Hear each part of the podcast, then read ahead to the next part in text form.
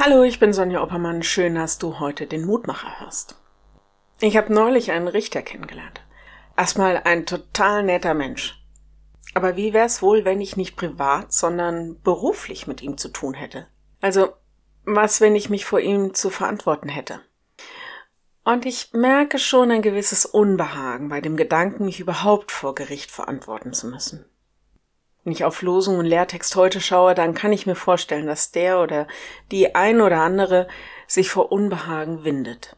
Losung? Der Herr wird richten die Völker. Psalm 7, Vers 9. Und der Lehrtext? Wir alle müssen vor dem Richterstuhl Christi erscheinen, damit ein jeder empfange, was seinen Taten entspricht, die er zu Lebzeiten getan hat, seien sie gut oder böse. 2. Korinther 5, Vers 10. Wo ist denn hier der liebe, nette Gott geblieben? Das hört sich doch regelrecht bedrohlich an. Und doch möchte ich den Gedanken, dass Gott auch ein Richter ist, nicht loslassen. Bloß sehe ich bei ihm keinen unbarmherzigen Verurteiler, sondern einen barmherzigen Aufrichter. Bist du schon mal aufgerichtet worden?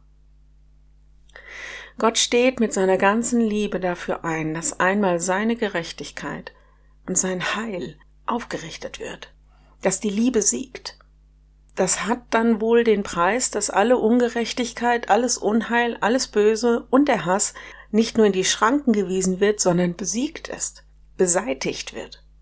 Da ist Gott ziemlich klar und auch deutlich. Woran wir uns aber festhalten können? An seiner Gnade, denn die hat er uns in Jesus Christus zugesprochen. Dafür ist er gestorben.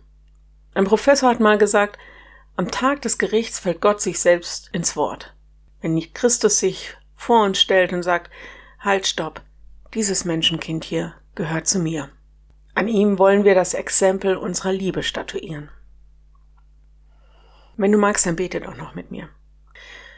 Lieber Herr, du kennst mein Leben besser als jeder andere, manchmal besser als ich selbst.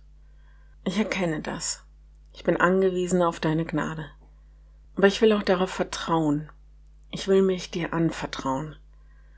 Und ich danke dir, dass du mein Anwalt bist und der Aufrichter. Lass mich aufrecht in deiner Liebe durchs Leben gehen. Und ich klage alle Ungerechtigkeit, alles Unheil, das Böse, was sich in dieser Welt ausbreitet. Du weißt um die Abgründe und die tiefsten Dunkelheiten. So vertraue ich auf deine Gerechtigkeit, dass dein Licht hell aufleuchten wird und deine Liebe siegt.